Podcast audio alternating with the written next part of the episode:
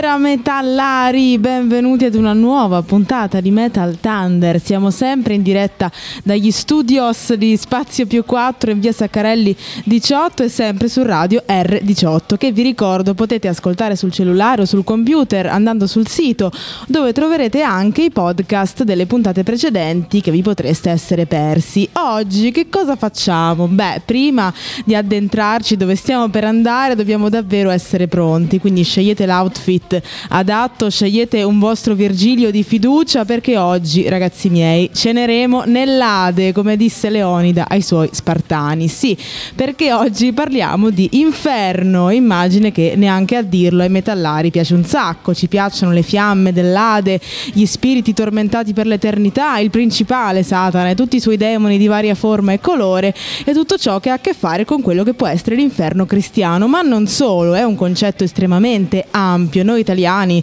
nella maggior parte dei casi, se pensiamo all'inferno, pensiamo a quello cristiano, cattolico, ovvero il regno del male, dove presumibilmente le anime vanno se non sono state rette durante la vita. O meglio, abbiamo in mente l'inferno dantesco. La Divina Commedia di Dante ha ovviamente plasmato la nostra mente riguardo alle tematiche di inferno, purgatorio e paradiso, cioè ha avuto un impatto sull'immaginario talmente forte che anche se non abbiamo mai letto la Divina Commedia in vita nostra è difficile difficile che non immaginiamo quell'inferno lì, con i gironi fatti così, insomma, con le anime, con la loro punizione a seconda di ciò che hanno fatto nella vita di male, uscimmo a rivedere le stelle. Ecco. Ma non è ovviamente l'unico tipo di inferno che esiste, cioè concetti e luoghi, tra virgolette, simili, sono esistiti ben prima dell'avvento di Cristo, dunque del cristianesimo, e questo è molto interessante perché noi siamo ovviamente abituati a quella roba lì, cioè quel tipo di inferno cattolico, dantesco, eccetera. L'immaginario metal occidentale è quasi interamente basato su quello, cioè sull'inferno come luogo sotterraneo con Satana a regnare e un sacco di anime sofferenti che urlano per tutto il tempo. Ecco, questo è quello che probabilmente ci viene in mente, ma non è l'unica opzione. Insomma, a volte è anche importante ricordarsi di non essere sempre al centro dell'universo perché non lo è nessuno. E iniziamo con i Black Sabbath e questa è Heaven and Hell.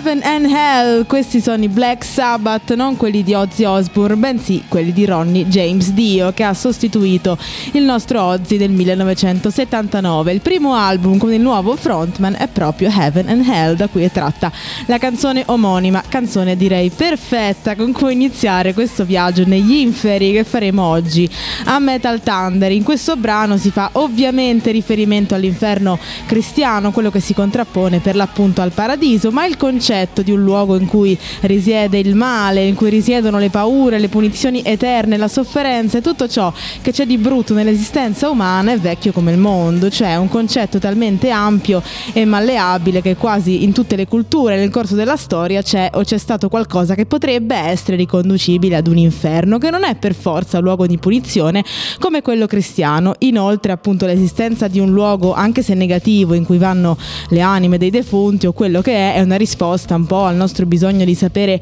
assolutamente che cosa accadrà dopo la morte, qualcosa che davvero va di pari passo con l'esistenza umana stessa, quindi è sempre esistito e probabilmente sempre esisterà perché è forse l'inspiegato, l'inspiegabile per eccellenza. Diciamo che finora nessuno è mai tornato indietro per farci sapere qualcosa di più, ma in ogni caso il fatto che l'inferno sia un luogo spaventoso e terribile è anche appunto fortemente legato al fatto che per il cristianesimo si tratta di un luogo di punizione eterna, ma non è per tutti così. Ora ci sono gli Zornheim e questo è Keep the Devil Away.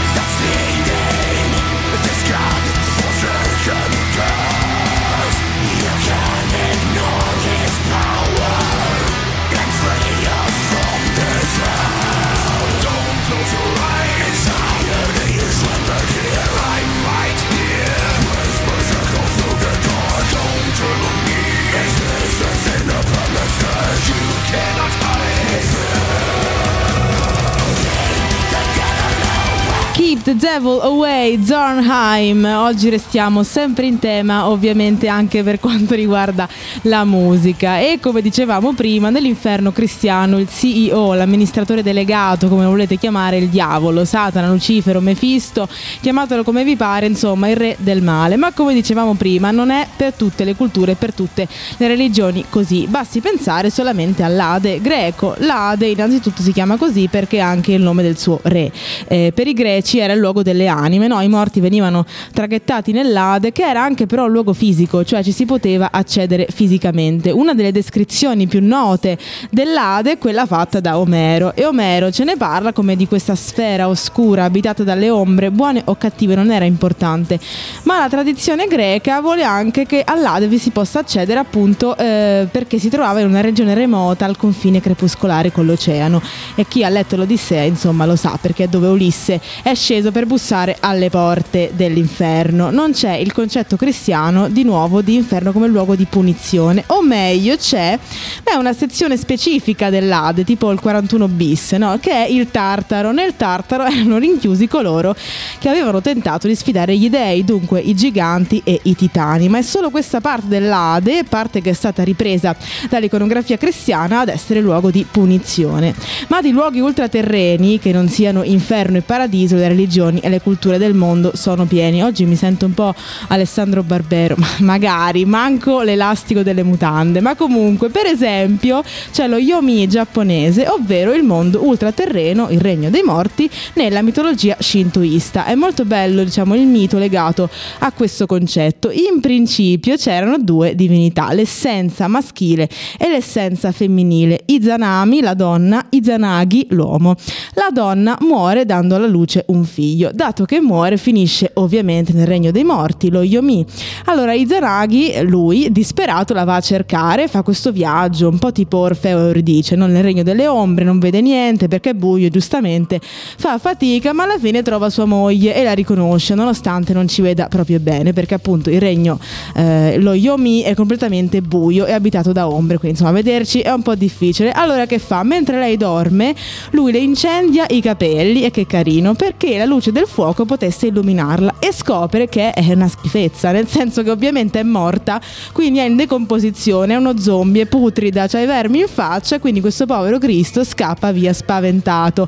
E Izanami, lei e altri mostri vari e personaggi che stavano lì, che abitavano lo Yomi, cominciano a inseguirlo per tutto il regno dei morti. Sulla soglia del regno, Izanagi era riuscito a fuggire, finalmente ad uscire e mette davanti all'ingresso una pietra in modo che nessun vivo potesse più entrarci o nessun morto potesse uscire. Poco prima che i due si lasciassero, si lanciano a vicenda una specie di maledizione. Lei dice: Guarda, che farò venire da me, quindi ucciderò 1500 persone al giorno. E lui che fa? Dice: Ah sì, e io ne farò nascere altre mille al giorno. E così sono nate la morte e la vita, semplice, lineare.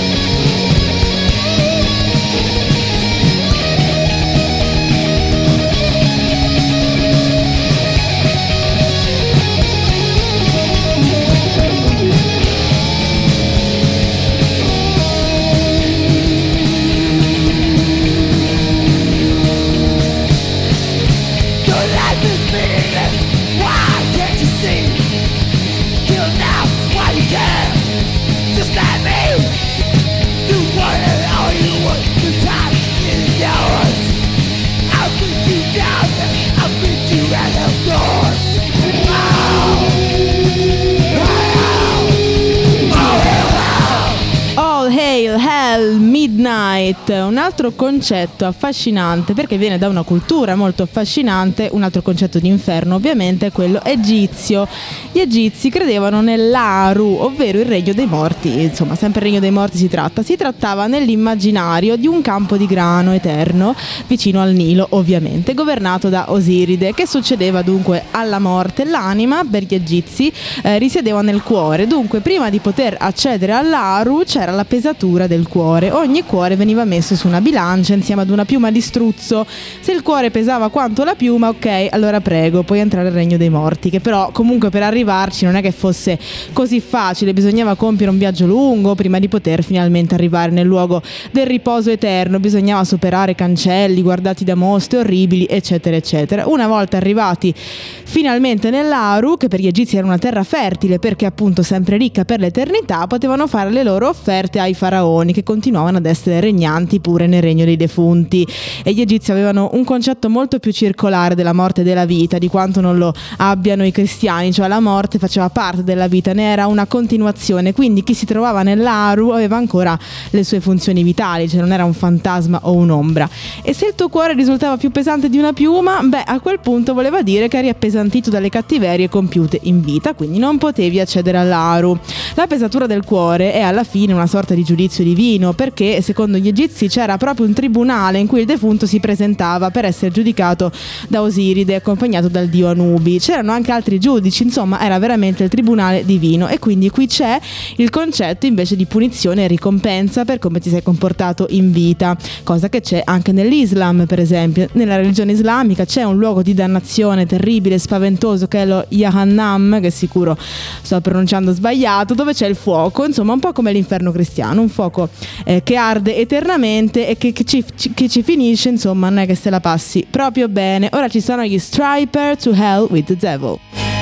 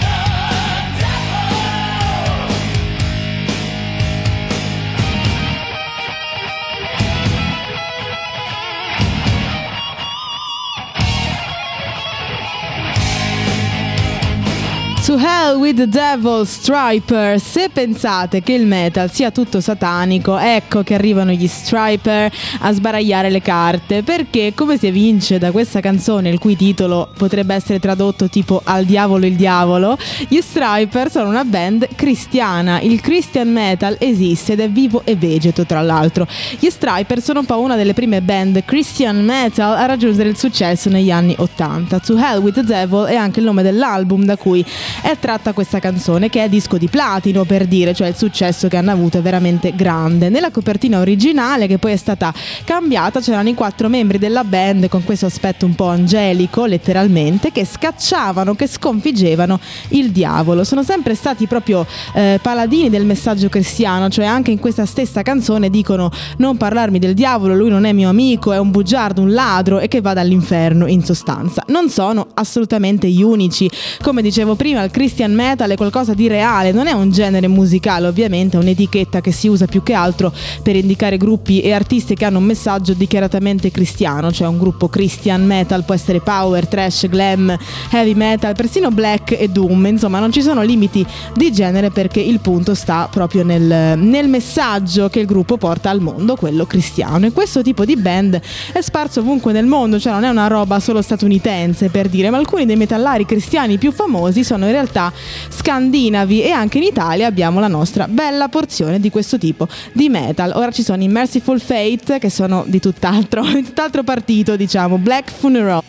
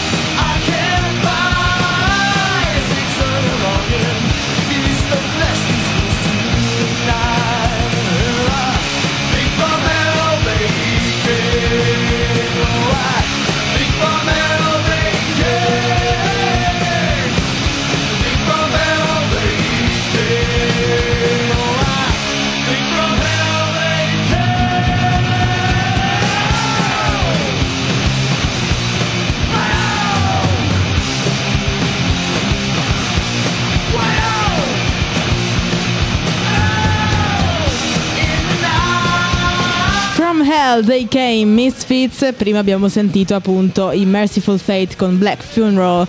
E allora l'inferno che la maggior parte di chi ha ricevuto un'educazione cattolica oppure che è nato in Italia e dunque un retaggio culturale per forza quello ha in mente l'inferno cristiano, cioè associato alla parola inferno vengono in mente come dicevamo prima i gironi danteschi, Satana, la dannazione eterna eccetera. Ma quindi chi si merita di finire all'inferno secondo i cattolici? Dunque per chi ci crede quando si muore c'è un primo grado di giudizio, la corte d'assise, c'è il giudizio particolare per cui a seconda di come ti sei comportato durante la tua vita vieni smistato in paradiso se sei stato un cristiano modello, in purgatorio se devi un po' purificarti prima di salire e all'inferno se proprio hai fatto schifo, insomma. Ma poi il giudizio universale, quello con le trombe dell'Apocalisse, avverrà alla fine dei tempi, alla fine del mondo, insomma, quando ci sarà il giudizio universale ci sarà anche il ricongiungimento dell'anima e del corpo e allora il giudizio di ciascuno dei cristiani sarà definitivo e a quel punto è beatitudine o dannazione eterna. Ecco, l'inferno che in realtà anche nel cristianesimo è un concetto eh, controverso e non riconosciuto proprio da tutti. Ci sono alcuni intellettuali che sostengono che non esista, ci sono varie rappresentazioni diverse negli scritti apocrifi, nei testi che si sono susseguiti nel tempo. Dunque non possiamo avere con certezza una descrizione reale di quello che potrebbe essere l'inferno cristiano per chi ci crede. Il nostro caro Dante Alighieri però è arrivato a dare un'impronta culturale veramente forte, ma in realtà anche l'inferno di Dante non è che abbia una rappresentazione univoca, cioè i testi che abbiamo letto a scuola tutti quanti non è detto che siano esattamente quelli che Dante ha scritto. Ecco, ovviamente come gli storici sanno bene ci sono ricostruzioni, documenti diversi, fonti diverse, non possiamo e non potremmo forse mai avere l'assoluta certezza che Dante l'avesse immaginato proprio così, ma la versione più accettata e ritenuta più vicino possibile alla verità, diciamo, è quella che tutti noi conosciamo con i nove, ce- nove cerchi che distinguono insomma i reati, i peccati che i dannati hanno commesso in vita e il resto è storia.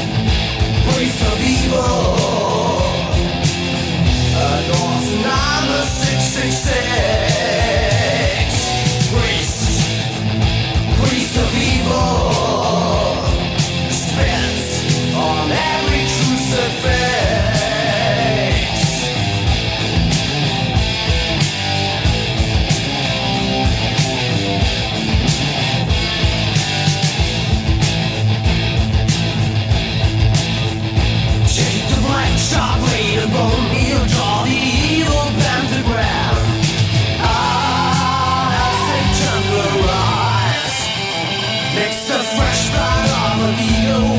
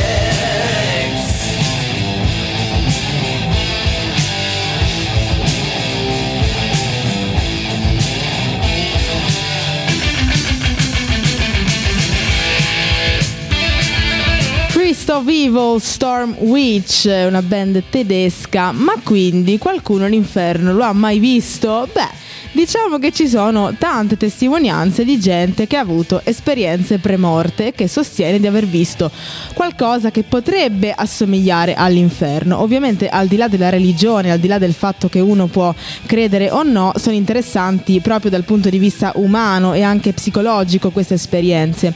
Innanzitutto le esperienze premorte o ai confini della morte sono condizioni per cui una persona ha ripreso le funzioni vitali dopo un lasso di tempo in cui le aveva perse, quindi come se fosse morta per qualche secondo, addirittura qualche minuto e poi fosse, tra virgolette, tornata in vita. Tantissimi non hanno ricordi di questo momento, anche perché se le funzioni cerebrali sono azzerate non è possibile averne, però non è sempre così, a volte si registra comunque un'attività cerebrale in quel lasso di tempo di morte momentanea ed ecco che sono tantissimi i racconti molto affascinanti di chi ha avuto questa esperienza, che deve essere davvero una cosa assurda, surreale. Tanti in realtà sono positivi, tanti sostengono di aver visto fasci di luce, parenti, amici defunti, qualcuno ha visto Dio, Gesù, i santi, eccetera, ma qualcuno non ha avuto proprio la stessa fortuna. Tantissimi descrivono di essersi, di essersi sentiti e visti immersi in un buio pesto infinito, no? nel nulla cosmico, altri di aver incontrato figure fatte di ombre, qualcuno ancora di essersi visto da fuori, come se fosse in qualche modo uscito dal proprio corpo per un attimo, ma qualcuno si spinge anche oltre. Un uomo che ha avuto un infarto ha raccontato di essere caduto in questa voragine con dei cancelli, tipo appunto i cancelli dell'inferno. Un altro di essere stato dilaniato da mostri e demoni terribili e un'altra donna di essere stata accompagnata per mano in questa landa desolata con spiriti che vagavano, insomma tantissimo dell'immaginario cristiano ovviamente.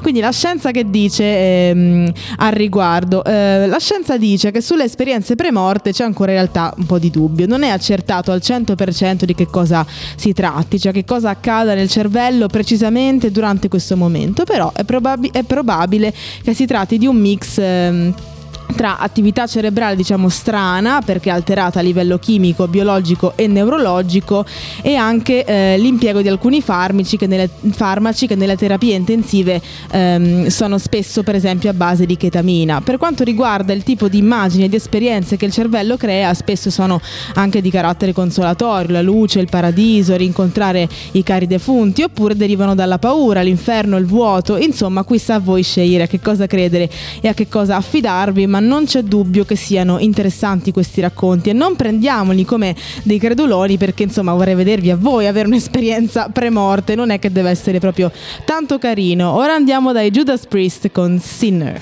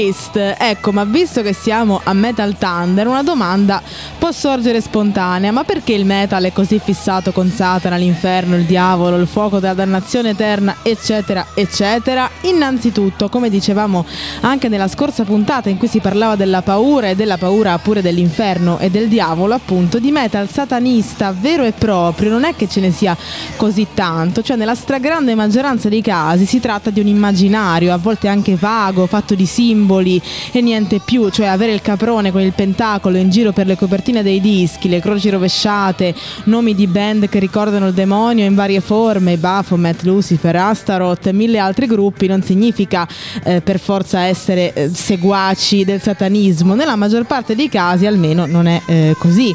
Però non c'è dubbio che il metal e il rock in generale abbiano da sempre un legame forte con l'inferno e con il diavolo e questo appunto accade veramente da sempre, cioè nessun altro genere musicale come il rock e i suoi derivati, anzi come il blues e i suoi derivati, sono associati volontariamente o meno al demonio. Il blues spesso e volentieri era stato descritto ovviamente in senso dispregiativo come musica demoniaca o ancora le doti, il talento di alcuni musicisti tipo Robert Johnson erano secondo gli accusatori una roba satanica, cioè come se avessero fatto una sorta di patto con il diavolo. Ecco, questo era già presente nei primi decenni del Novecento, con il blues e il rock successivamente.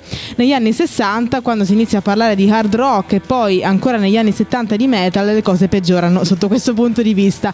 La morale cattolica ovviamente si era vista un po' scossa da questa musica così distorta, così scatenata, così piena anche di carica sessuale, in cui addirittura le ragazze erano in qualche modo più libere, eh, anche sessualmente per l'appunto. Ecco che piano piano il rock e poi il metal soprattutto ha cavalcato sempre di più quest'onda provocatoria e si è un po' appropriata di tutto questo immaginario infernale e satanico. I Black Sabbath negli anni 70 hanno messo un bel carico da 90 con queste copertine di dischi molto inquietanti, ovviamente eh, i testi e tutta la creazione di un immaginario esoterico e occulto, eccetera, eccetera, e la gente, tanto per cambiare, si è offesa.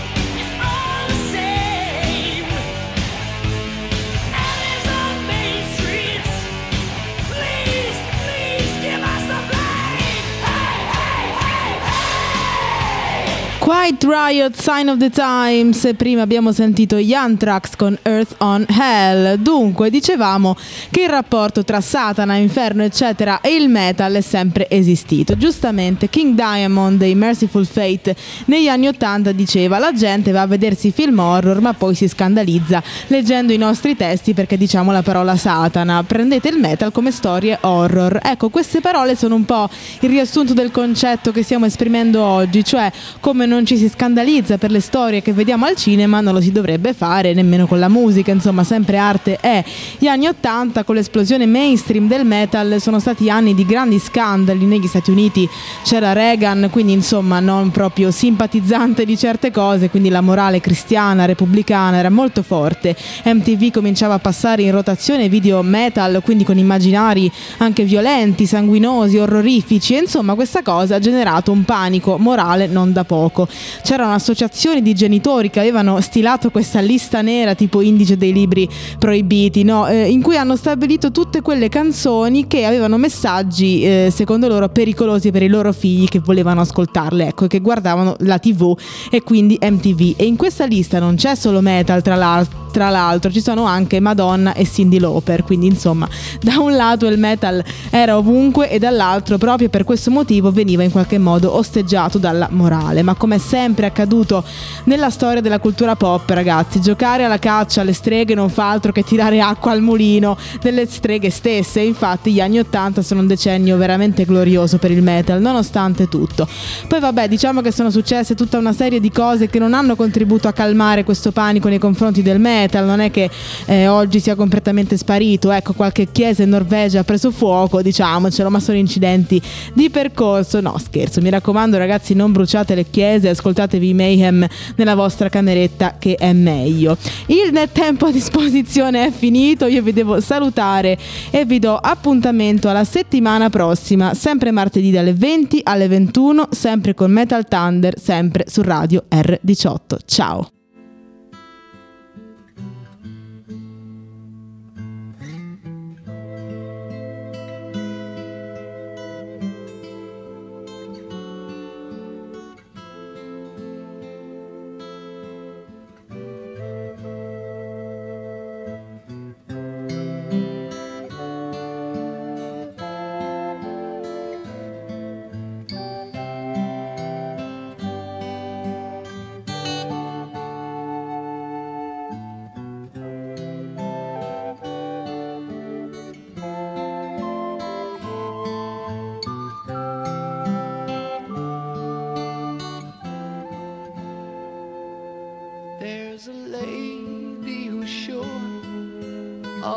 The turns